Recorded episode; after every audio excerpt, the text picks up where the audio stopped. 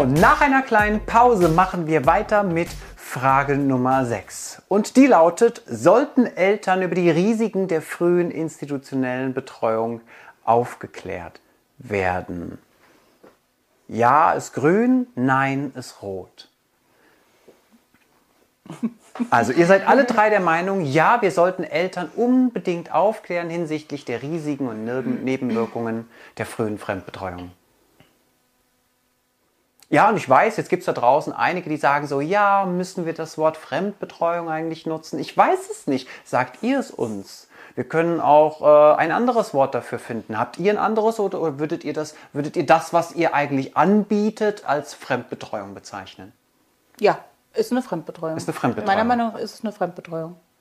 Sehe ich genauso. Wenn man es abgrenzt oder Familie, familiären Betreuung, ist es die Fremdbetreuung. So. Aber, Aber sind wir denn dann fremd, Nein, wenn wir, wir Bindungspersonen sind? Ah ja, gut. ja, also Fremd im Sinne von, wir sind nicht die Familie. Aber wir werden ja im Laufe der Zeit nicht mehr fremd. Dann müssten wir es vielleicht doch institutionelle Betreuungsform nennen? Wir können es auch familienergänzende Betreuung nennen. Das ist das, was wir grundsätzlich Ah, auch versuchen. Das klingt vielleicht auch ja. einfach schöner. Aber inhaltlich sind wir uns ja einig, was es tatsächlich ist einfach. Wie wir es nennen, ist die andere Sache. Ich bin gespannt, wie ihr es da draußen nennen wollt oder nennt oder wie euer Träger gerne hätte, dass es genannt wird oder die Kita-Leitung oder die Fachberatung oder irgendjemand im Team. Diskutiert mal herrlich darüber. Ähm, ich fände es jetzt mal spannend auch zu hören, was sind denn das eigentlich für Risiken und Nebenwirkungen? Aus welchen Bereichen müssen wir die Eltern denn oder sollten wir Eltern denn eigentlich aufklären? Weil hier an der Stelle gibt es ja auch einige, die sagen so, um Gottes Willen, macht den Eltern keine Angst, bitte keinen Druck, äh, indem ihr denen irgendwie ein schlechtes Gewissen macht, dadurch, dass ihr irgendwelche schwierigen Dinge nennt. Nein, ich glaube, dass es generell der Fall ist, dass wir, egal wo wir fremd betreuen, ob es jetzt nur Krippe, Kindergarten oder auch sogar in der Schule ist, dass es in irgendeiner Weise Risiken gibt. Besonders bei uns eben, was jetzt die Bindung angeht. Ich glaube, Bindung ist eines der größten Themen, die wir in der Krippe haben. Ähm, ob ein Kind sich, also dass ein Kind sich binden kann, ist klar, sind wir uns auch einig, denke ich. Zumindest ähm, denke ich, dass wir uns einig sind. Aber ähm, wenn es nicht funktioniert, dass man auch einfach den Eltern klar sagt, dass sie sich dessen bewusst sein müssen, dass es Kinder gibt, die Schwierigkeiten haben, eine andere Bindungsperson anzunehmen und ähm, eventuell einfach nicht betreut werden können dadurch. Wie siehst du es? Ja, ich sehe es auch so, dass wir den Eltern die äh, Risiken mitteilen sollten vorher. Weil wir sind, sie sind die Experten der Kinder, aber wir sind Experten der Fremdbetreuung, wenn wir es so nennen. Ähm, warum sollten wir den, kind, den Eltern nicht sagen, was es für Auswirkungen haben könnte auf die Kinder? Stress, Haushalt und so weiter. Stimmt, ja. Und bei dir?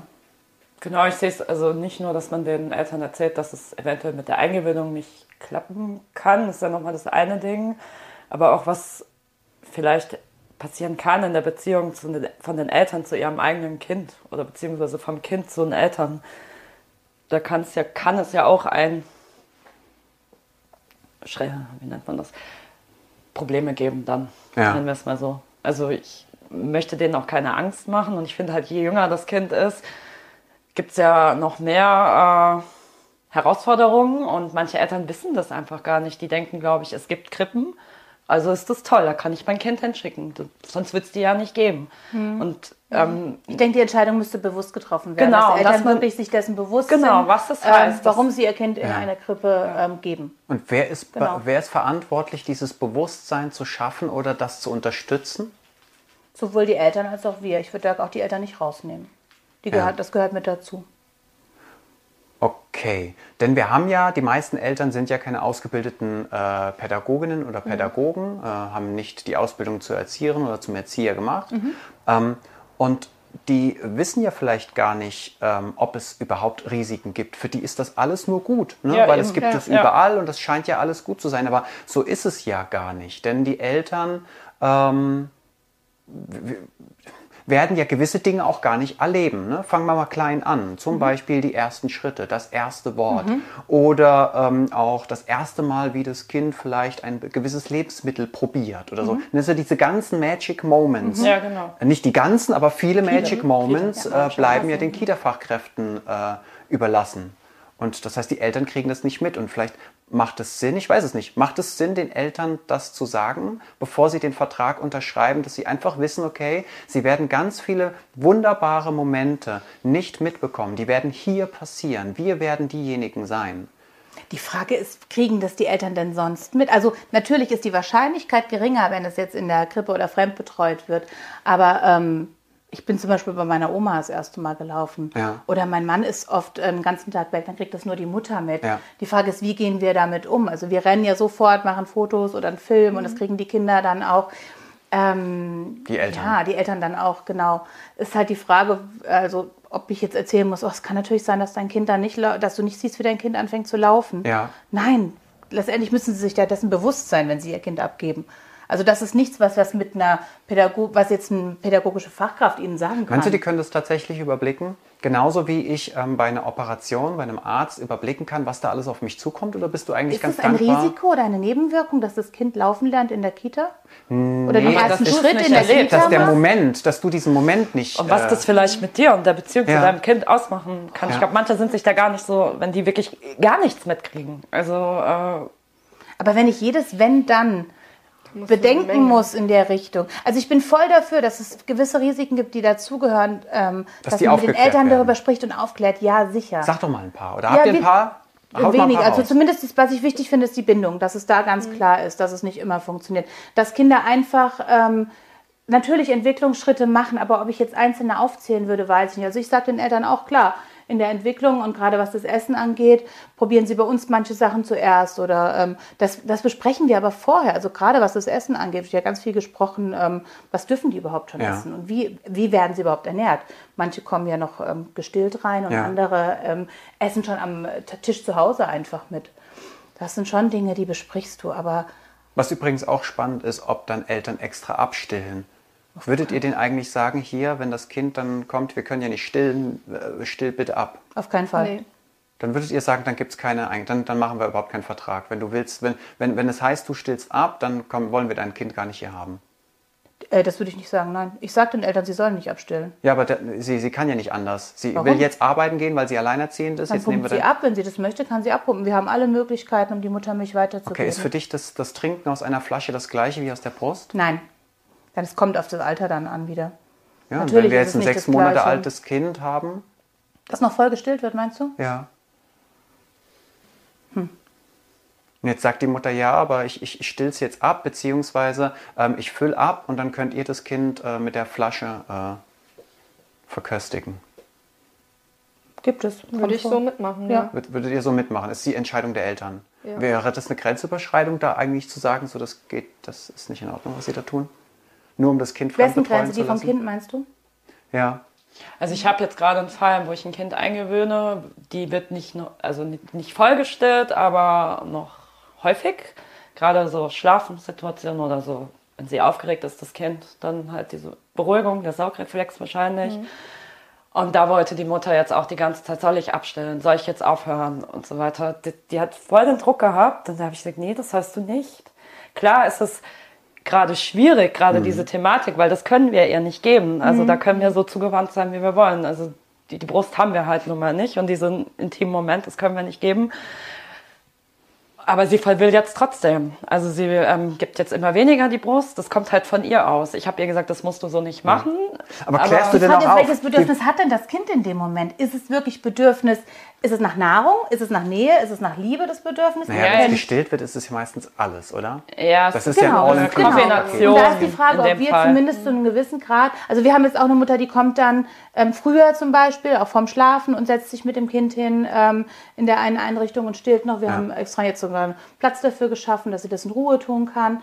Ähm, Würdet ihr es den Eltern, würdet ihr der Mutter sagen, pass mal auf, wenn du jetzt hier abstillst, nur damit das hier einfacher zu organisieren ist, dann fügst du deinem Kind auch, der Bindung zu deinem Kind etwas zu. Also du tust ihm was an. Das Also ist ja ein Abbruch. Ich glaube, Genau. dass wir das sagen würden. Also, Also ich wenn das würde jemand nicht- so krass das so ich sagen würde würde. Eltern ganz klar sagen, sie sollen einfach nicht abstillen. Ja. Ja, nee, das ist was anderes.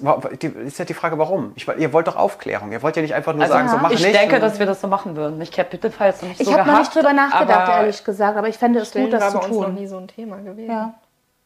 Dann gehen wir doch mal weiter. Jetzt erlebt ein Kind. so kleine einfach auch. Ähm, jetzt erlebt ein Mhm. Kind, na, ihr könnt ja da einfach weiter diskutieren oder einfach unten in die Kommentare reinschreiben, jetzt erlebt ein Kind natürlich einen ganz anderen Tagesablauf in einer Krippe oder in einer Kita. Mhm. Ne? Und es ist auch viel lauter oft, viel lauter, viel hektischer, es ist viel mehr los, unfassbar viele Eindrücke. Klar, Mhm. zu Hause gibt es auch viele Eindrücke, wer weiß, was die Eltern mit den Kindern alles machen, ne? Fernsehen und Co. Ähm, oder überall bei allen Freunden hausieren gehen. Ähm, nichtsdestotrotz ist das ja was anderes und dieser enorme, dieses enorme Stresslevel macht ja auch hormonell etwas mit dem Kind, auch mit, dem, mit dem Immunsystem des Kindes. Klärt ihr da auf? Seid ihr dafür, dass wir da auch Eltern gezielt darauf hinweisen, dass wohl möglich aufgrund des großen, des hohen Stresslevels und der Hochproduktion von Adrenalin und Cortisol ähm, es durchaus auch negative Effekte auf die körperliche Gesamtsituation des Kindes geben kann? Wir klären nicht darauf, soweit nicht, bis Okay. jetzt nicht. Aber es ist ein gutes Thema. Ich habe noch nicht drüber nachgedacht. Aber ich könnte jetzt. mir vorstellen, dass wirklich Familien ein Kind haben. Also jetzt, ich habe es jetzt noch nicht erlebt, seit ich da bin, aber wo das wirklich so auffällig ist und es damit was zu tun haben könnte mit dem Dass ganzen. wir handeln. Dass wir uns mit den Eltern zusammensetzen, das wirklich ganz ehrlich aufsprechen, was wir da beobachtet haben, was unsere Vermutung ist Ja. und dass man versucht, mit den Eltern gemeinsam halt eine Lösung zu finden. Müsste das aber nicht vorher schon der Fall sein, weil die Eltern wollen doch für sich eine gute Entscheidung treffen. Wenn ich zum Arzt gehe und stehe kurz vor einer Untersuchung oder einer Operation, dann kriege ich immer erst einen Termin, an dem mir nochmal gesagt wird, was kann alles passieren, was werden wir genau tun, wie lange wird das dauern, wer macht nicht, was. Und erst dann sage ich, ob ich das will oder nicht. Doch nicht erst, wenn es soweit ist. Vom Dienstleister. ne? Müsstet ihr nicht eigentlich vorab Informationen, Informationsmaterial auch über die Stressforschung etc. an die Eltern weitergeben? Sozusagen ein, Ja, ein kleines Doch, Handblatt doch. mit den Risiken und Nebenwirkungen Ja, der eigentlich schon, aber institutionellen. ich hab, das müssen wir bedenken, dass man dann die Eltern zu sehr, dass die dann zu sehr Angst haben, überhaupt diesen, diesen Schritt zu gehen. Was ja auch in Ordnung ist. Ja. Die Angst sollen, dürfen sie auch haben. Also ich hätte kein Problem Ja, damit, das den Eltern wer Kinder zu geben kriegt, und der ihnen, kauft auch die genau, Angst. auf Ja. jeden Fall. Also ich finde sogar, das ist eine gute Idee, das zu machen. Den Eltern diese Infos zu geben. Ich mache mir mehr Sorge über diese Menge an Infos, die die Eltern kriegen, überhaupt schon kriegen, logischerweise von uns. Da kann man ja Ähm. nochmal selektieren. Welche Infos sind jetzt wichtig, bevor Genau. man unterschreibt? Genau, die das Welche wäre sind ja vielleicht erst später was, was du wichtig? vielleicht mit denen oder ich, wer auch immer, die Verträge und dass man dann Also wörtlich mache ich das viel, dass ich gerade bei, der Erst, bei den Erstgesprächen grundsätzlich viel aufkläre. Weil Aber wenn so wir weit dann bis jetzt noch im nicht. Eingewöhnungsgespräch sitzen, ist es ja eigentlich schon zu spät. Da ist- geht es ja dann die ja. Woche drauf los und dann sind Pläne gemacht. Da bringt es ja, glaube ich, wenig, wenn dann ist die da, da Eingewöhnungserzieherin schon nochmal an. dann davon berichtet. Ich glaube auch, Also ich es muss ganz ehrlich sein, dass ich mich da viel mehr mit selber ein beschäftigen muss zuerst, um überhaupt so weit aufklären zu können. Also ich lese gerade ähm, von Manfred Spitzer ein Buch dazu, zu den neuro neurologischen Themen, die, äh, also ich habe gerade angefangen, das zu lesen. Ich glaube, wir müssten uns dafür einfach erstmal viel mehr informieren. Ja, erstens dass wir das als Pädagogen viel zu wenig Ahnung haben, was das angeht. Ja, und dass wir manchmal haben wir ja sogar Ahnung oder bilden uns ein, Ahnung zu haben und vergessen, dass die Eltern halt ganz oft halt keine haben. Also sie kennen Ja. ihr Kind, aber so wirklich Aber das ganze Aber da Professionelle wir dahinter weiß, wissen die ja in der Regel nicht. aber es gibt inzwischen wirklich viele, ähm, was Stressforschung angeht, sehr viele ähm, Studien. Studien, die ähm, wir Ja. auch einfach mehr mit beachten, mehr beachten sollen. absolut. Definitiv, ja. Ja, und die äh, Erkenntnisse aus diesen Studien sind halt auch eindeutig. Und die können wir nicht einfach vom Tisch fegen Ja. ne? oder den Eltern unterschlagen, nur weil wir den Eltern kein schlechtes Gewissen machen wollen oder die Eltern nicht unter Druck setzen wollen. Ich meine, der Arzt, ähm, ne, der, wenn ich zu dem Arzt gehe, zu einem Vorgespräch, dann wird er mir ja alles sagen, was mit dieser Operation oder dieser Untersuchung Ja, zu tun hat. Und der wird ja nicht einiges unterschlagen, weil er mir keine machen, Angst die machen will. Ja gut, aber der Arzt sagt dir auch, es muss sein, also fertig. Muss Ich kann ja immer noch entscheiden, eingehen. dass ich es nicht mache. Aber ich brauche, um, um mich gut entscheiden zu können, muss ich in Kenntnis aller Fakten sein, oder? Ja. Hab, wenn ich sie alle habe, ja. Also Und, und das ist die Frage, genau, ja, klar, haben wir sie. Ist unsere Aufgabe, die zu haben. Ja. Ja. Wir hatten das schon, dass wir gemerkt haben, das Kind, es war zu viel, der Tag war zu lang, 10-Stunden-Tag schafft er nicht, da war zu viel Stress. Da waren wir schon so ehrlich und haben den Eltern gesagt, wir empfehlen weniger Stunden. Haben sie dann am Ende auch gemacht. Aber klar, das war ja eigentlich schon zu spät. Wir haben gehandelt, weil wir es gesehen haben, aber man hätte auch noch früher was sagen können. Wobei du Ja. das zum Beispiel vorher nicht unbedingt weißt. Dass da so viel die Stress auf Kinder tatsächlich damit. Doch, das schon. Aber es gibt ja auch Kinder, die ähm, besser mit Stress umgehen als andere Mhm. Kinder. Auch das ist ja unterschiedlich. Ja, hier finde ich den interessanten Aspekten. Den gebe ich jetzt mal an euch da draußen weiter. Wenn ihr merkt, da, dass ein Kind in eurer Kita, in eurer Krippe einfach zu lange da ist, es, ähm, das tut ihm nicht gut, so lange fremd betreut zu werden, dann müssten wir uns doch eigentlich auch hinsetzen mit den Eltern und den Eltern sagen, so, wir reduzieren die Betreuungszeit von acht Stunden auf vier oder sechs Stunden. Und das dürfte doch dann keine Freiwilligkeit sein, sondern das ist dann eine Tatsache. Das ist eine Vorschrift. Weil, warum? Einmal seid ihr ja die Expertinnen und die Experten, ihr habt die Ausbildung genossen, ihr seid die Profis und ihr habt ja auch sowas nicht nur wie Hausrecht, sondern ihr habt ja auch die gesetzliche Pflicht. ähm, Pflicht, alles zu tun, um das Wohl und die Bedürfnisse des Kindes zu schützen. Und wenn ihr der Meinung seid, die Kinder hier, der, der kleine Tom, der, äh, das zehn Stunden am Tag sind zu viel, der darf nur sechs Stunden, wir machen jetzt einfach mal sechs Stunden für zwei, drei Monate, dann ist es so, oder? Wie hätt, würdet ihr dem zustimmen oder würdet ihr sagen, so, ah, Ich stimme mich auch gelb. ja, ist ja okay, das ist ja Ah, noch nicht ja. klar, ist, ist ja etwas, was noch nicht klar ist vielleicht Nein, dann, ne? auch das ist ja auch für mich neu in dem Sinne. Wir tun es ja, indem wir an die Mhm. Vernunft appellieren. Aber es Aber so den richtig letzten Wir- Schritt. diesen also Schritt bei, vorhaben, bei uns in der genau. Einrichtung gibt es ein Kind, was mir da einfällt, was, wo ich Wir haben es den Eltern empfohlen und sie haben direkt gesagt, ja, okay, wir machen weniger Stunden, aber was hätten wir gemacht, wenn sie es nicht gemacht hätten? Ja, das ist die Dann hätten wir Frage. wahrscheinlich Ja, aber ich denke jetzt an das. Kind, was so lange einen 10-Stunden-Tag hat, ähm, immer weint, ganz häufig krank ist. Ja. Ich jetzt keine und das Namen ist nennen. dann so eine Sache. Also, das wäre ja so ein Kandidat, wo man sagen müsste, das ist viel zu lang für ihn. Also, Da müssten wir eigentlich schon handeln, ja, wenn es dann zum Wohl des Kindes ist. Ja, aber und dann- nicht zum Wohl der Familien. wäre ja wieder eben Ja. die Eltern, was, aber eigentlich sind wir ja für die Kinder da. Ne? Nicht nur eigentlich. Ja, wir sind für die Kinder da. Ich denke, dass die Bedürfnisse aller in Betracht gesetzt werden müssen. Aber wenn es den Kindern schlecht geht, dann hat es, Ja. Brauchen wir nicht drüber sprechen, dann brauchen wir eine andere Lösung. Und dafür sorgen wir in der Regel auch, definitiv, dass es so ist. Aber bis jetzt noch nicht, indem wir ganz klar gesagt haben, ich entscheide Mhm. jetzt, du gehst mit dem Vertrag runter. Weil dann sagen die, ich entscheide jetzt, dann gehe ich in eine andere Einrichtung. Was ja okay ist, aber Ja. damit ist dem Kind nicht geholfen. Nee, na, Weil das so. müsste, Da dann, dann so können wir. Naja, wieder über Gesetze oder sowas reden, die ähm, Ja, ich meine, wir können natürlich schon gesetzlich auch was regulieren. Und wenn die Eltern sagen, so, dann gehen wir in eine andere Kita und machen das dann auf unsere Art und Weise, dann kann ich schon sagen, wissen Sie was, das ist meines Erachtens nach eine Kindeswohlgefährdung. Ich zeige Sie beim Jugendamt an. Punkt. ja, Sie sind zwar raus aus unserer Kita, aber glauben Sie nicht, dass Sie raus sind aus Ihrer elterlichen Fürsorgepflicht. ja, krass. Okay, machen wir mal weiter und gehen auf die nächste Seite. Frage Nummer 7. Ist es okay, wenn Kita-Fachkräfte die gesamte Erziehungsarbeit übernehmen, wenn Kinder von morgens bis abends betreut werden? Also, wenn wir mal realistisch sind, ne? die Öffnungszeiten werden verlängert, die Kitas werden ausgebaut, die Kinder, Kinder kommen immer früher, bleiben immer länger. Und ähm, das bedeutet ja unweigerlich, dass wir ja auch Aufgaben übernehmen, die mal irgendwann äh, Teil der Familie waren, der familiären Erziehung. Und deswegen jetzt nochmal, damit ihr euch gut positionieren könnt, ist es okay, wenn Kita-Fachkräfte die gesamte Erziehungsarbeit übernehmen, wenn Kinder von morgens bis abends betreut werden. Ist das okay? Ich brauche ein Beispiel gerade. Naja, der, ähm, der kleine Jan Torben äh, ist äh, ein Jahr alt und kommt jeden Tag von 7 bis 17 Uhr in die Kita.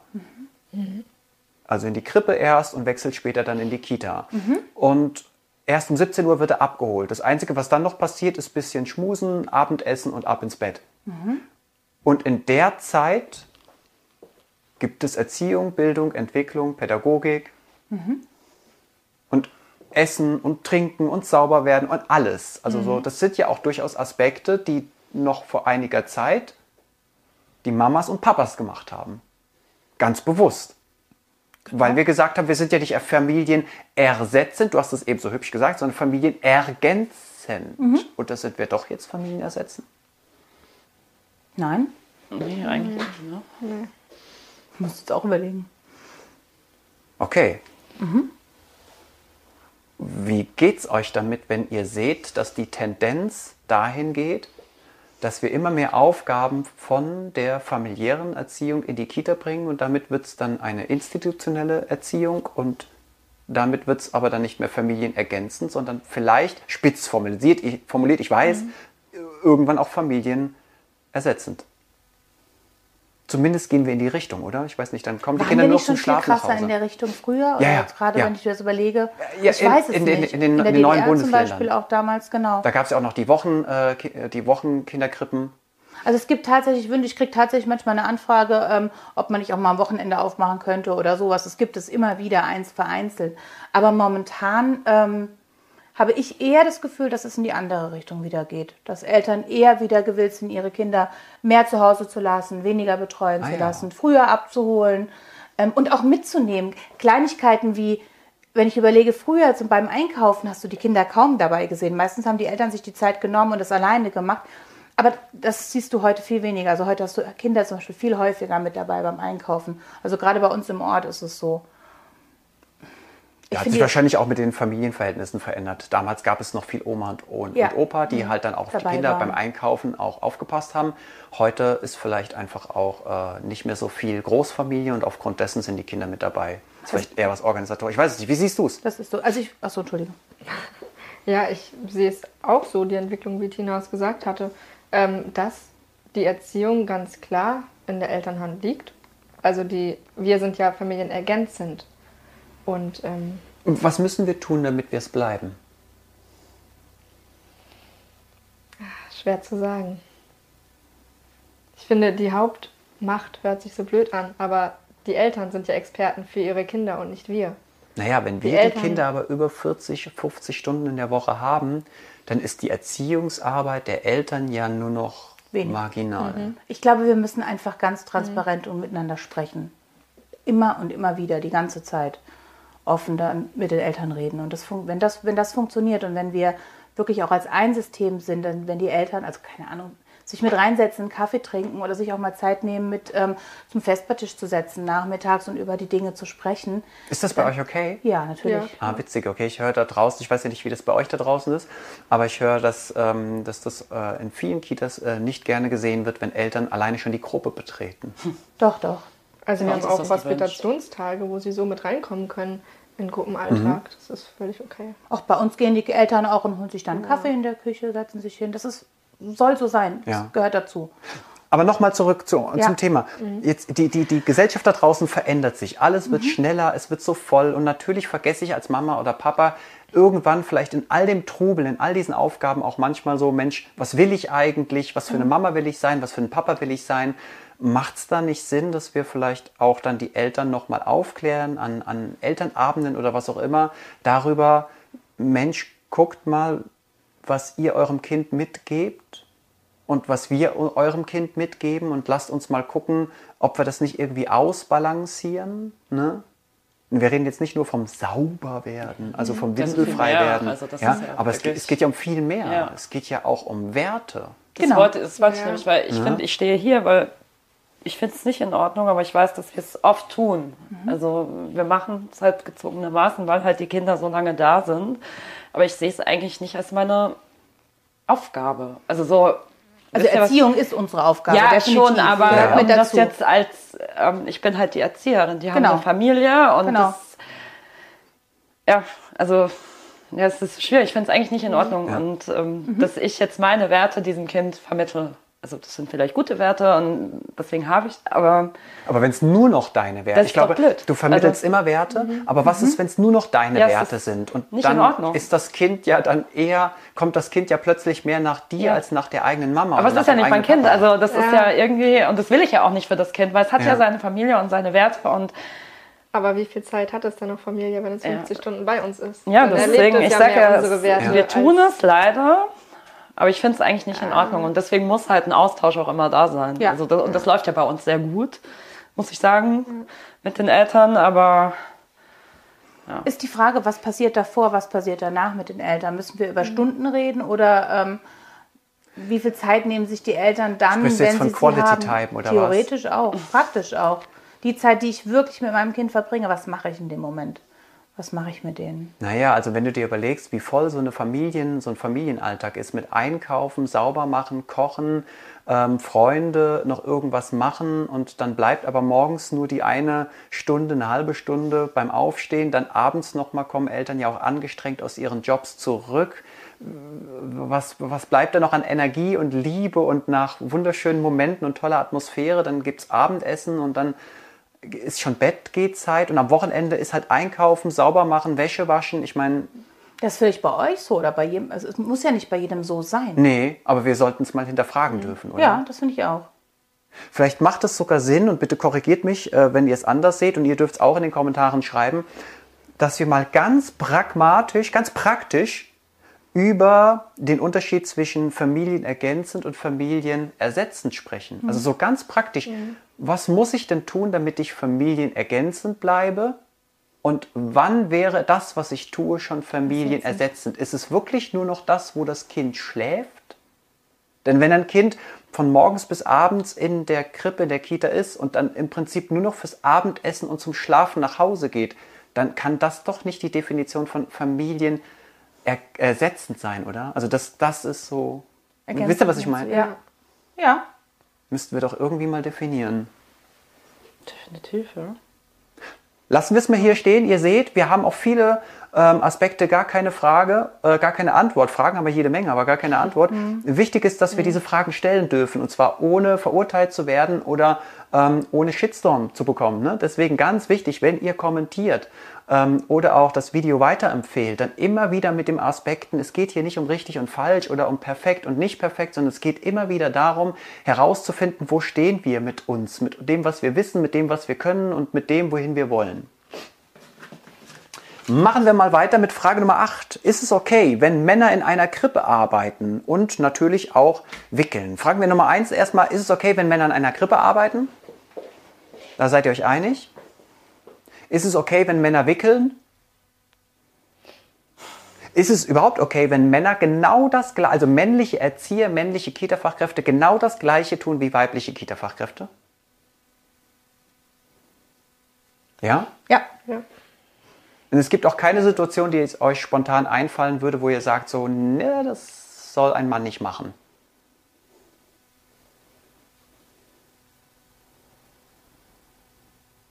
Gibt es eine Situation, wo ihr euch vorstellen könnt, dass Männer sich damit schwer tun? Also wir sprechen immer von männlichen Pädagogen oder Pädagoginnen. Ähm, beziehungsweise gibt es Situationen, von denen ihr glaubt, das könnte auch brenzlig werden für einen Mann? Also ich habe das, ich habe in meiner letzten Einrichtung habe ich mit einem Mann, war mein direkter Kollege, und der hat zum Beispiel nicht gewickelt.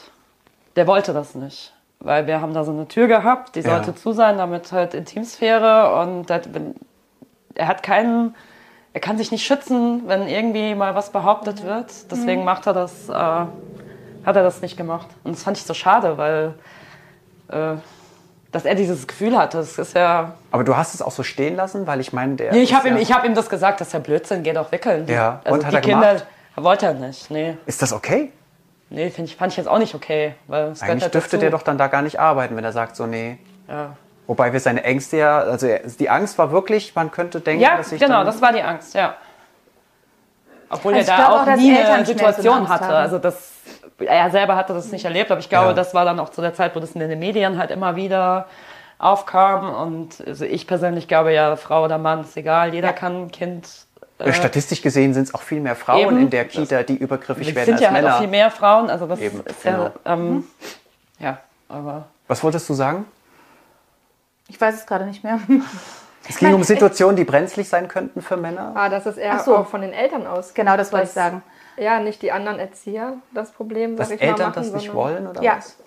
Ja, erzähl du, es war dein Ja, genau. Ich wollte sagen, dass ich, ähm, dass ich einfach viel wichtiger finde, für die Eltern dann auch transparent zu sein, dass es selbstverständlich für uns ist, dass sowohl, dass wir da keinen Unterschied machen, ob, er jetzt, ob es jetzt ein Erzieher oder Erzieherin oder ähm, ist oder eben ähm, divers und Ja. non-binär, ähm, dass sie sich einfach, dass es dadurch selbstverständlich sein kann, dass egal wie es sind Pädagogen und zwar auf einer Ebene.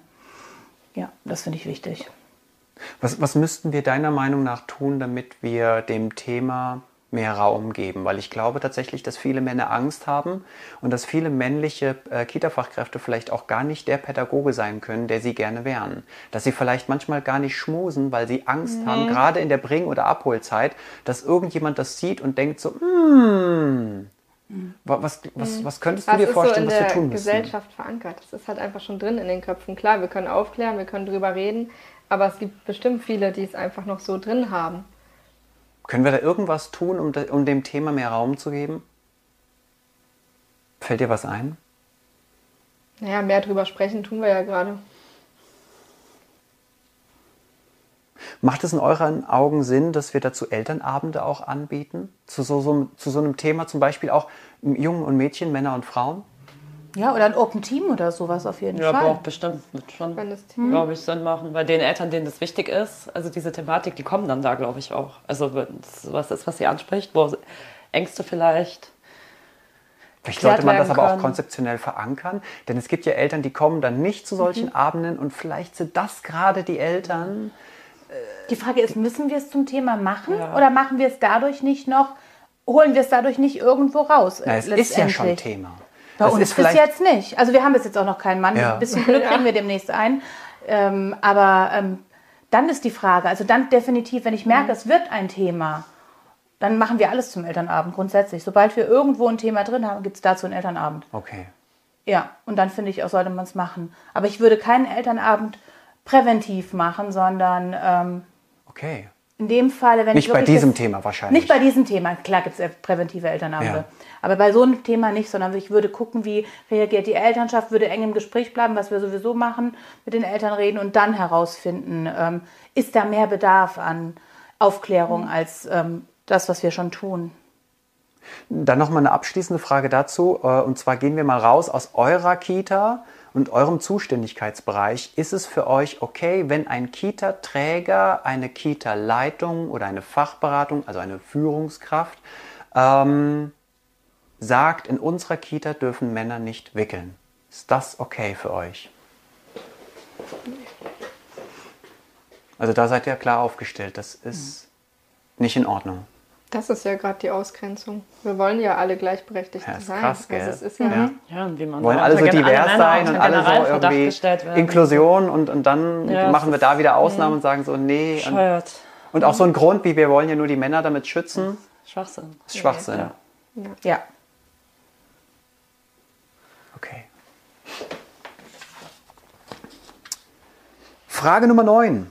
Sollte die Ausbildung zwischen Krippe und Kita getrennt werden? Wenn ich die Ausbildung, na, ich frage erstmal, wisst ihr, was ich damit meine? Ja, Ja. Krippe U3 und Kita 3 bis 6 oder was ist das? Richtig, genau. Also U3 und Aktuell Ü3. ist es Sollten ja, wir das in der ähm, Ausbildung trennen? Ü3 und gar nicht. Können, können wir den Orientierungsplan erstmal ändern und darüber reden? Das Also müssen wir auch noch besprechen. Aber lass uns die mal dabei bleiben. Sollten wir, wir haben ja im Moment noch, für diejenigen, die jetzt nicht genau wissen, was ich damit meine, im Moment ist es ja so, ich mache die Ausbildung zum Erzieher und da ist so alles mit drin. Da haben wir Krippe mit drin, da ist Kita mit drin, da ist Hort mit drin, Grundschularbeit ist mit drin, Erwachsene ist alles so mit drin. Macht es Sinn, zwischen diesen beiden Bereichen 0 bis 3 und 3 bis 6 zu differenzieren? Und zu sagen, wir machen da zwei separate Ausbildungen oder machen das irgendwie modular, dass wir sagen, okay, nach anderthalb Jahren entscheidest du ja, dich für ja. das eine oder das andere. Ja, checken wir es ab. Fangen wir bei dir an. Ähm, also siehst du's? Ich finde, es gibt halt so grundlegende Dinge, das ist auch dann egal, ob man jetzt Horterzieher wird oder Krippenerzieher, Ja. so Thema Haltung und so weiter, das kann man ja in der gesamten Ausbildung sich erarbeiten für alles, das ist immer wichtig. Aber zusätzlich so Module, also ich hatte in der Ausbildung ein halbes Jahr, das hieß Krippenerziehung, dieses Fach, und das ist ein Witz also gewesen. Da haben Ja. wir so Spiele, was kann man mit Kindern spielen? So. Also war irgendwie sehr seltsam, wenn ich jetzt so mit von der Arbeit ausgehe, was wir tatsächlich arbeiten.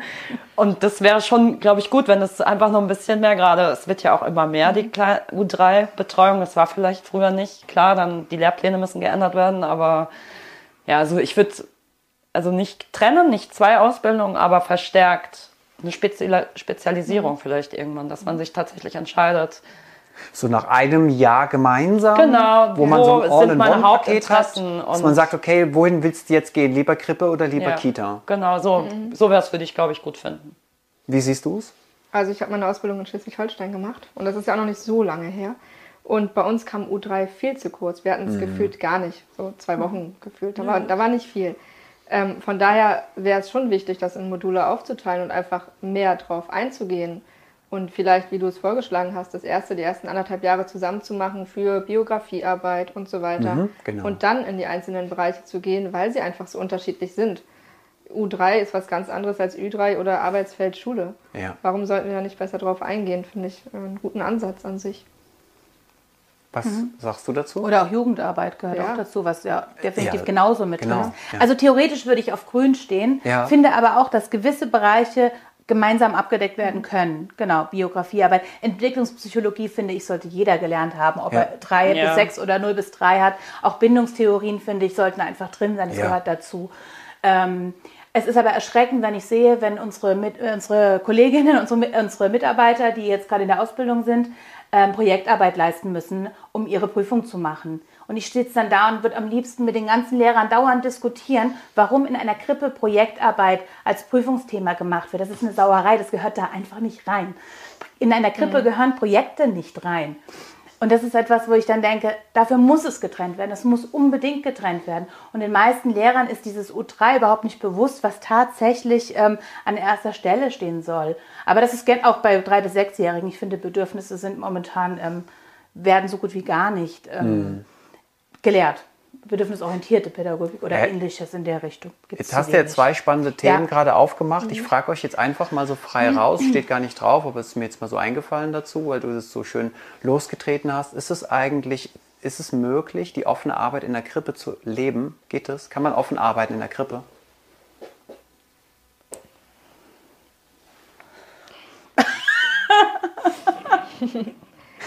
Also bei uns ist es so, wir Wo haben... stehst denn du eigentlich? Ja, eigentlich.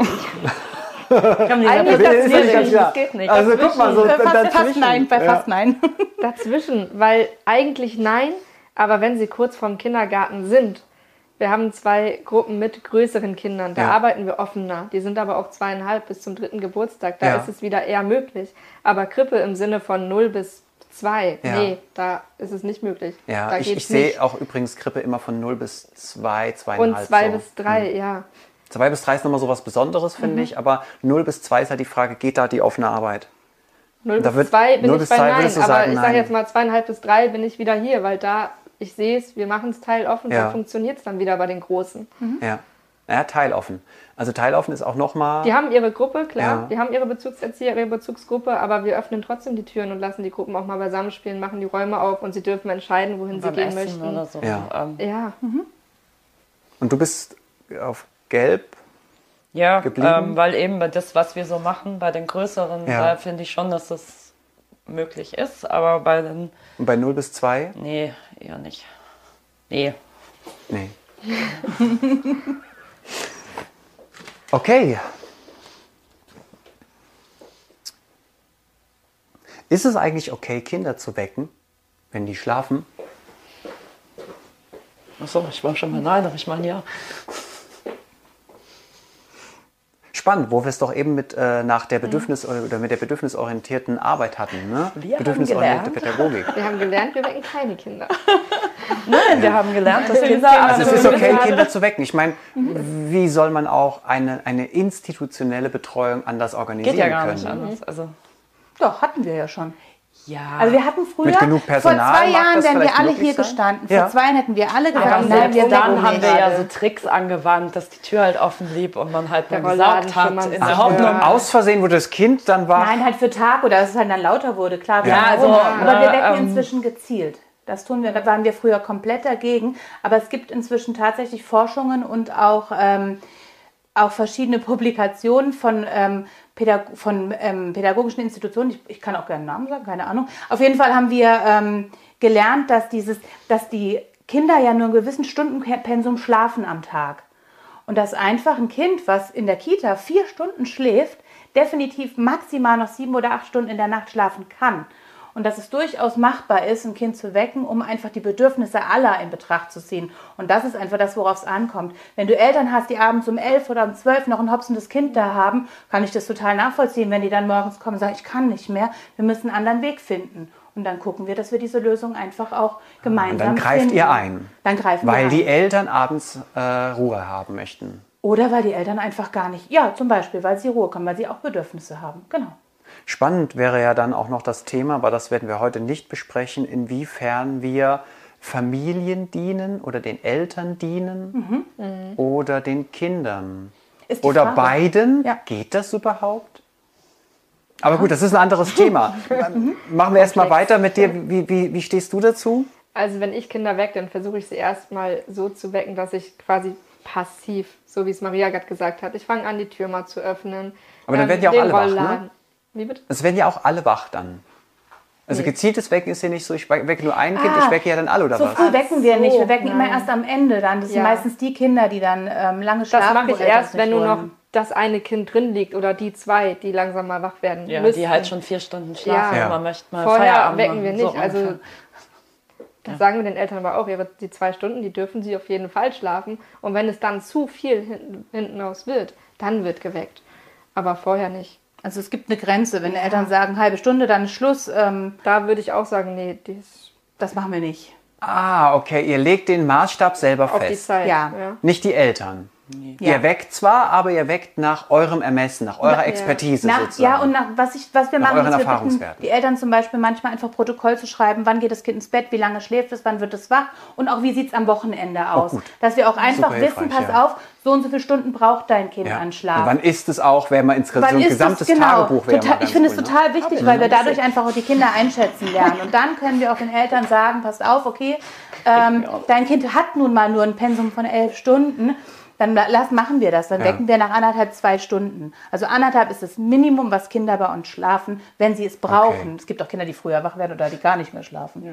Stimmst du dem zu? Ich stimme dem zu. Dann machen wir es bei dir jetzt mal anders und könnt ihr auch schon mal überlegen, wie ihr dazu steht. Ist es okay, wenn Kinder schlafen müssen? Die Eltern bestehen darauf zum Beispiel. Nein. Das ist nicht okay. Also wenn Eltern sagen, ich habe da so einen Wunsch und zwar mein Kind ist, wenn ich es abhole, immer so unausgeglichen, könnt ihr es bitte hinlegen, auch wenn es gar nicht müde ist.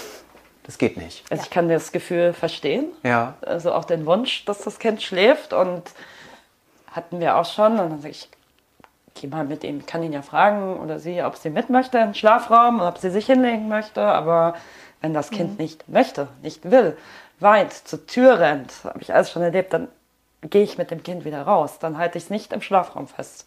Elternwunsch hin oder her. Ja, weil wir eben noch den Elternwunsch, Ja, äh, die aber- Eltern Naja, um 11 Aber das Uhr ist ja nachts. ganz klar das Bedürfnis des Kindes, dann nicht zu schlafen. Wenn es Ja. das so eindeutig zeigt, Und wir sagen, dass da das kein kind, Kind hin. Genau. Ja, wir aber wenn sagten, das Kind ja schläft, kannst du nicht erkennen, ob es das Bedürfnis danach hat, jetzt aufzuwachen. Das merken wir ja. Wenn ein Kind wirklich schläft, kriegst du es nicht wach. Wenn es tief und fest schläft. Also wir sind ja jetzt nicht so, dass wir rütteln so, komm, setz dich jetzt hin, du musst jetzt aufstehen, um Gottes Ja. Willen. Sondern ein Kind, das ausgeschlafen hat, das lässt sich ja auch leicht wecken. Wenn ein Kind nicht wach wird, wir haben auch Kinder gehabt, die werden einfach wirklich nicht wach. Die stört dann nichts drumherum. Dann brauchen sie es halt auch einfach noch. Ja. Ich wecke ja auch nicht, indem ich ein Kind hochnehme auf dem Arm und sage, du bist wach, sondern ich versuche verschiedene Ansätze. Ich schaue, okay, Genau. hat's geklappt? Nee, gut, dann lass ich es nochmal fünf Minuten, versuch's nochmal. Ist es jetzt bereit? Mhm. Also Macht ganz es jetzt die Augen halt auf? auf jeden Richtig. Und Aber es geht nicht ums, wenn ein Kind kein Schlafbedürfnis hat oder kein oder andere Bedürfnisse vorgehen vor dem Schlafen, dann wird es nicht einfach Und hingelegt. das ist schon sehr angenehm, wenn alle Kinder schlafen. Und Für wie- für die Erzieher. Also, genau. ähm, das bin ich ja ehrlich. Das ist immer eher ein bisschen Ja, stressiger. oftmals wenn- ist es ja auch die Pausenabdeckung. Ne? Also wie soll ich jetzt die ja, Pause noch irgendwie machen können, wenn nicht die mal Kinder das, nicht aber halten? wenn wir, wir haben dann diese Auffangzeit, wo halt die Kinder sind, die halt nicht schlafen Ja. wollen. Wenn das so zwei, drei sind, easy, aber manchmal sind das zehn und das ist anstrengend. Das ist wirklich, du brauchst einfach mehr Pädagogen. ja, und Moment. das ist auch, weil das ist ja Mittagszeit, man hat da selber manchmal auch so einen Tief, Tiefpunkt. tief. Ich genieße auch die Zeit, wenn weniger Kinder einfach da sind, kann man auch mal andere Sachen machen. Kann die Zeit für Portfolio oder sonst was Genau, nutzen. aber trotzdem Klar. würde ich ja nicht sagen, okay, bloß weil es mich stresst, müsst ihr jetzt alle schlafen. Morgen läuft das aber anders. Also das Ist das eigentlich ein No-Go für euch, wenn ihr ähm, seht, ich sehe das relativ häufig oder ich bekomme es auch sehr häufig mit, dass es in Kitas tatsächlich noch so Schlaf- und Ruhezeiten gibt, wo die Kinder sich hinlegen müssen, auch wenn sie gar nicht wollen. Das war Ja, in meiner geht letzten nicht. Einrichtung, das ist schlimm. Ruhezeit. Geht nicht? Geht gar nicht. Nein, finde ich auch. Kinder zwingen, ruhig zu sein, obwohl sie momentan ein anderes Ja. Bedürfnis hat, finde ich unmöglich. Wir können ihnen die Möglichkeit geben, die Reize anbieten. Eben, aber natürlich müssen nicht auch möchten, die Kinder, die Ruhe brauchen, denen muss natürlich die Möglichkeit gegeben werden, aber dann musst du das so organisieren, dass du die trennst. Ja, dann machst du einen Flur auf für die, die rennen wollen. Ja, Fertig. also es geht- Was ist mit Eltern, die sagen, ja, der muss mal zur Ruhe kommen, weil der ist sonst so aufgedreht, wenn ich ihn abhole? Das ist wieder das Bedürfnis der Eltern. Das hat nichts mit dem Bedürfnis des Kindes zu tun. Und es gibt Kinder, die diese Ruhe nicht benötigen. Ganz einfach.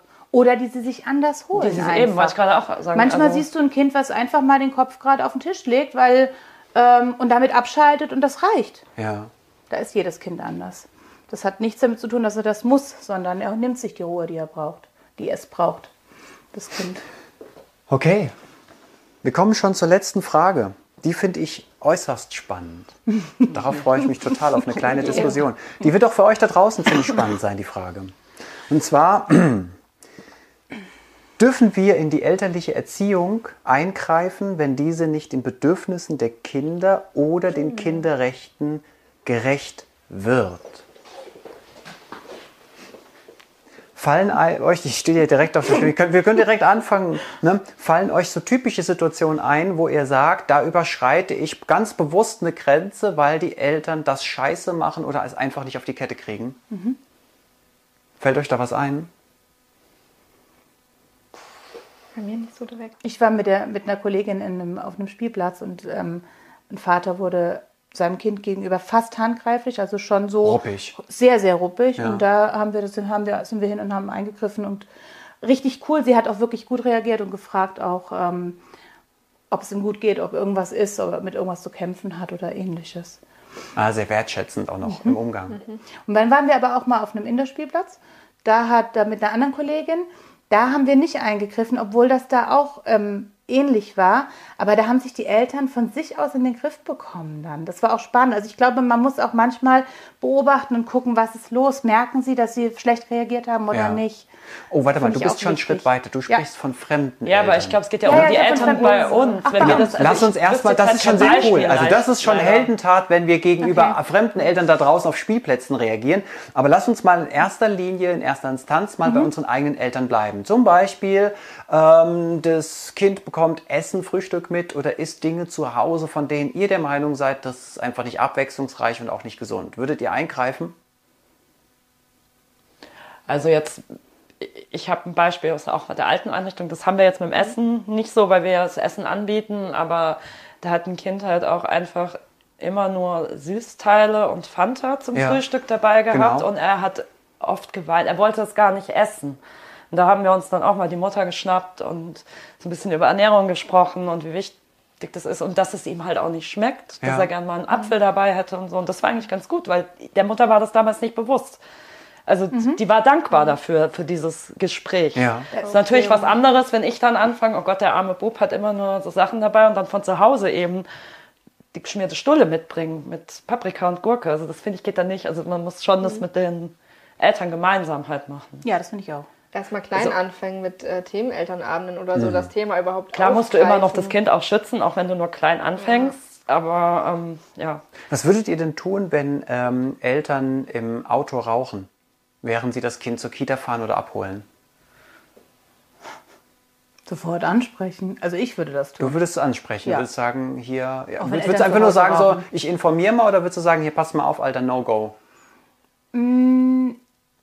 Also ich glaube, bei unseren Eltern würde ich eher informierend ähm, das machen, Ja. einfach über die Bedürfnisse zu gehen. Bei Fremden fällt mir es dann eher manchmal schwerer, dann einfach nur ähm, informierend. Und die anderen, wie würdet ihr es machen? Würdet ihr eingreifen? Ich glaube erstmal nicht, nee. Ich glaube, ich würde es erstmal beobachten. Es ist ja eine aktive Vergiftung, ne? Mhm. Es ist ja eine Körperverletzung. Und es steht im Gesetz. Also letztendlich ist es. ja, letztendlich handeln sie gegen das Gesetz. ist echt das so. Früher war das Frühe nicht Gefährdung natürlich. Mir fällt aber noch ein anderes Beispiel Ja, an, was bei uns war. Und zwar hat ein Kind sehr, sehr viel geschnullert. Ah. Und da haben wir dann tatsächlich Ja. einen Themenelternabend gemacht zum Thema Schnuller. Was sind die Risiken, Nebenwirkungen, Auswirkungen von zu viel Schnullern? Ähm, da sind wir drauf eingegangen, um das Kind auch zu schützen. Und ich glaube, da ist es auch Unwissenheit manchmal Eben, da, da fehlte die Aufklärung. Die wussten gar nicht, was sie dem Kind damit antun. Also stellen wir schon mal fest, also Aufklärung ist das A und O, Themen, Elternabende oder auch mal eine kleine ähm, Buchauswahl für Eltern, dass wir sagen, hier lesen Sie mal diesen Erziehungsratgeber oder diesen Ratgeber, ne, so lange sagen, der vertretbar ist, der Ratgeber, oder ein Artikel, ein Fachartikel über gewisse Dinge, damit wir die Eltern ein bisschen professionalisieren. Aber letztendlich ist ja die Frage, okay, wie, wie gehen wir damit um, wenn wir sehen, die Eltern tun etwas, was wirklich gesetzlich oder pädagogisch nicht vertretbar ist oder mit den Kinderrechten oder den kindlichen Bedürfnissen halt überhaupt nicht harmoniert. Fällt euch da noch was ein? Zum Beispiel Pflege, würdet, würdet ihr da einschreiten, wenn ihr merkt, das Kind erhält nicht die Pflege, die es braucht, hat mhm. immer die gleichen Klamotten mhm. an, die sind ungewaschen, die Klamotten und, und sowas? Das hatten wir auch. Oder hat einen wunden Po, weil die Eltern vielleicht zu Hause nicht so mhm. gerne wickeln. Also da haben wir eingegriffen. Mir fällt gerade ein, wir hatten ein Kind, das hatte die Schuhe, die waren immer viel zu klein. Und ja. da haben wir auch gesagt, ähm, gesundheitsschädigend. Sie Oder zu groß, anders. Ja, ja, also da sind wir bisher offen dann gewesen. Ich, ich finde es so wichtig, in ein Gespräch zu gehen und nicht einzugreifen, mhm. indem man sagt, stopp, so geht es nicht, obwohl es ein Gesetz ist, sondern mhm. auch zu hinterfragen, woher kommt es. Wir hatten ein Kind, das tatsächlich einfach schlecht gepflegt war, aber es waren auch die Eltern. Es war dieses ganze Umfeld, was war, hat immer, es war immer dreckig. Immer. Sowohl am Körper als auch die Kleidung war immer dreckig. Und ich glaube, da musst du ganz vorsichtig und sensibel daran gehen, anstatt ähm, mit der Peitsche zu kommen ja. und zu sagen, stopp, was du machst, ist also falsch. Ohne Vorwürfe. Ohne ja. Vorwürfe. Großen genau. Respekt an die Sache. Hinterfragen, wo kommt ja. es wirklich her? Wir waren dann auch bei diesen Eltern einfach zu Hause. Wir haben gefragt, wie sieht es aus? Ah. Dürfen wir euch mal besuchen kommen? Das ist, das war eins unserer ersten Kinder überhaupt. Das war vor zehn Jahren. Und die Eltern waren super. Also ähm, die haben, sie, haben uns reingelassen, wir durften zu Hause gucken und einfach auch so ein bisschen ähm, den Tagesablauf miteinander besprechen. Und das tut auch manchmal den Eltern gut, mhm. weil ich glaube, dass die nicht immer... Ähm, ja, die wenigsten schaden ja ihren Kindern bewusst genau, mit Absicht. Das ist so. Das ist ja, ja. Unwissenheit. Und das finde ich auch also, ganz wichtig, dass wir das niemals unterstellen, nee, dass genau, irgendetwas das ähm, mit Absicht passiert, ja. sondern ähm, oft einfach eine Unwissenheit dahinter steckt. Gibt es denn Situationen, in die ihr gerne mal eingreifen wollen würdet, wo ihr sagt, so, wow, das. Wir sind ja, wir können jetzt auch sowas nutzen wie den Satz, wir sind ja auch die Anwälte der Kinder. Oder wir sind zumindest die Anwälte der Kinder in Bezug auf die Umsetzung Klar, der Kinderrechte. Also gibt es Situationen ganz konkret, also wo ihr denkt, Kind so, oh. abgeholt wird nach acht Stunden und die Mutter mit dem Handy am Ohr reinkommt mhm. und noch eine ganz wichtige Besprechung hat, würde ich sie am liebsten aus der Hand reißen Geiles und auf den Boden ja. schmeißen, ja. weil das geht halt ja. gar nicht. Oder steht am Zaun, telefoniert und das Kind hat es schon längst Weint gesehen, schon und die Mutter kommt ist. nicht rein, die winkt nur noch so lässig, dreht sich um und telefoniert weiter. Also da geht, das finde ich, das geht halt gar nicht. Und Super manchmal haben wir auch schon gesagt, ja. die weint, bitte beeil ja. dich, komm jetzt rein. Also das ja. sind so Situationen. Das ist, das ist ein cooles Beispiel. Habt, äh, habt ihr sowas auch, dass Kinder schon morgens im Kinderwagen mit einem Handy in der Hand kommen? Ja. Vielleicht habt ihr es selber auch nicht, vielleicht habt ihr es auch also woanders schon mal bei erlebt. Uns glaube ich nicht, aber ich kenne das. Auch, Wir hatten das auch in unserer Einrichtung. Mhm. In, in eurer sogar. Ah ja, okay. Mhm. Im Kinderwagen, also das eine Kind und das kleine wurde reingebracht. das große ja, stimmt, das wartende Kind. Das war andauernd am Handy durchgehend. Ja, mhm. wenn der Kleine halt abgegeben wurde. Ja, stimmt. Mhm. Ja. Mhm. Und da würdet ihr auch gern irgendwie mal eingreifen und sagen ja. so, ey, das bitte. Ah, ich glaube, da würde ich nicht unbedingt eingreifen. Ich finde es nicht gut, aber es ist wieder was, wo ich. Nee, ich würde ja auch nicht eingreifen, aber ich würde gerne. Also, ja, ja, ja, klar. Ich würde ja, gerne, ja, aber ich mache nicht ein. Weil, ja, aber, aber ihr würdet haben gerne. Das nicht gemacht, ja. Das ist wie bei den Lieblingskindern. Wir haben sie, aber wir sind trotzdem professionell. Genau. Ja. Aber die Frage ist ja, ist das professionell nicht einzugreifen? Ja, weiß ich nicht. In dem Fall denke ich schon irgendwo, weil es ist ja etwas, ähm, ist es, also für mich ist es dann so, wo ich denke, ich versuche Verständnis für alle irgendwo zu entwickeln. Mhm. Und dann, dann versuche ich abzuwägen, wem schadet es in dem Moment mehr wenn ich ja. jetzt eingreife, weil das Kind noch eine verstehe, halbe Stunde Tablet mhm. guckt oder so, das kind bis das Kind andere ja nicht, abgegeben ob wurde. fünf Stunden am Tablet war. Ja, ja natürlich nicht. Aber auch davon, ist, ist die Mutter jetzt angestrengt und wenn man dem Kind jetzt sagt, der Mutter jetzt sagt, lass das mal mit dem Handy und dann ist diese Situation wahrscheinlich zwischen Mutter und Kind komplett eskaliert. Oder Vater und Kind. Ne? Das will ich auch, genau. Ja. Das, ist, das hängt so miteinander zusammen. Ja. Vielleicht noch eine letzte Frage. Ich weiß, ihr habt jetzt seid jetzt sehr spezialisiert auf, auf Krippe. Wir können mal nochmal, ich liebe ja so, so Momente einfach mal zusammenzubauen und zu gucken, okay, wo kommen wir denn in so einen Konflikt? Wie ist es denn, wenn wir jetzt gerade so im Bereich drei bis sechsjährige sind und ihr erlebt, dass Kinder zum Beispiel auch Serien oder Filme gucken, die eigentlich null freigegeben sind für dieses mhm. Alter. Und ihr wisst es, weil die Kinder sagen so, haben wir heute mit meinem Papa Harry Potter geguckt und du denkst so, Alter, ey, das geht sowas von gar nicht. Mhm. Kennt ihr sowas oder wie geht ihr damit um? ja. Schlecht gehe ich damit um. Weil du es selber so gemacht hast? Oder? Nee, ich habe das so zu Hause. Also mit meinen Kindern und meinem Mann und Ja. mir. Der hatte andere Vorstellungen. Oder ähm, Ab wann Kinder was gucken können. genau, bis so nach dem Motto, früher war das doch auch, alles okay. Ui, und ich denke immer, ja, okay, Ja, ja. Ich habe auch, ich hab auch mit acht Jahren, ich habe übrigens mit acht Jahren Rambo geguckt. Ja, mein äh, Mann ist auch ähm, Ja. totaler Rambo-Fan. Bud Spencer, Terence Hill und sowas. Ja, eben, Ja. Ja, also ähm, Ich habe in meinem Freundeskreis ja alle ganz viele solche Kinder und da ist es tatsächlich so, dass es, also meine Tochter, mit der kann ich noch nicht mal die einfachsten Disney-Filme oh, gucken. mit Betty kommt man es auch nicht an. weil die einfach vor allem Angst hat. Wir Ja. gucken wirklich Dokus, wir gucken ähm, Tierdokus und so weiter, aber damit kommt sie klar mit den realistischen Sachen. Und es gibt aber Kinder, die gucken tatsächlich schon Kinofilme, die ähm, und die finden das toll und, und, und können das auch irgendwo kompensieren. Ich finde, man muss aufs Das Kind ist die Frage. achten. Wir haben ja keine lang, das ist wie mit diesem Co ist wie weiß Corona. Man Ja. weiß nicht. Nein, man weiß es Man nicht. weiß nicht, wie, was für ein Mensch das Aber wir waren wird. auch Aber man mit kriegt das mit. Wir Kindern haben in versucht, einen ganz einfachen Disney-Film zu gucken. acht waren. Ohne Tod, Absicht ohne irgendwas. Es gibt auch. Und keine Chance. Mit welchen? Na, wir waren doch auch, als die Mädels, als Star Wars mal rauskam, der war ja dann auch ab zwölf, die waren acht, waren wir auch mit. Und, oh ja, unsere Wow. Großen. Ja, Ja. stimmt. ja, ähm, ja richtig. Ich habe ja vor kurzem das, kurz, äh, das Experiment gemacht. Ich weiß nicht, ob ihr es mitbekommen habt und habe mich da dann an einem Sonntag ins Kino gesetzt hier in Mainz und habe einfach mal den ganzen Sonntag da gesessen und geguckt, wer den Avatar-Film gucken geht. Und war sehr erstaunt, wie viele, vor allen Dingen Väter, mit ihren sehr, sehr, sehr kleinen Kindern in Avatar gegangen sind. Ich habe den vorher gesehen und wusste also, wow, okay, Mord und Totschlag für den Sechsjährigen. Okay, an der Stelle lasst uns einen Cut machen. Ich würde gerne noch weiter philosophieren. Ihr seht, ähm, es wird noch viele weitere Folgen geben von Ist das okay? Weil es einfach nicht nur Spaß macht, sich mit diesen Themen auseinanderzusetzen, sondern es ist unglaublich wichtig. An der Stelle erstmal herzlichen Dank an euch drei dafür, dass ihr so mutig seid und so aufrichtig mit mir in den Austausch geht ähm, und alle anderen davon partizipieren können. Vielen Dank dafür. Danke. Macht's gut da draußen und dann bis zum nächsten Mal. Ciao, ciao.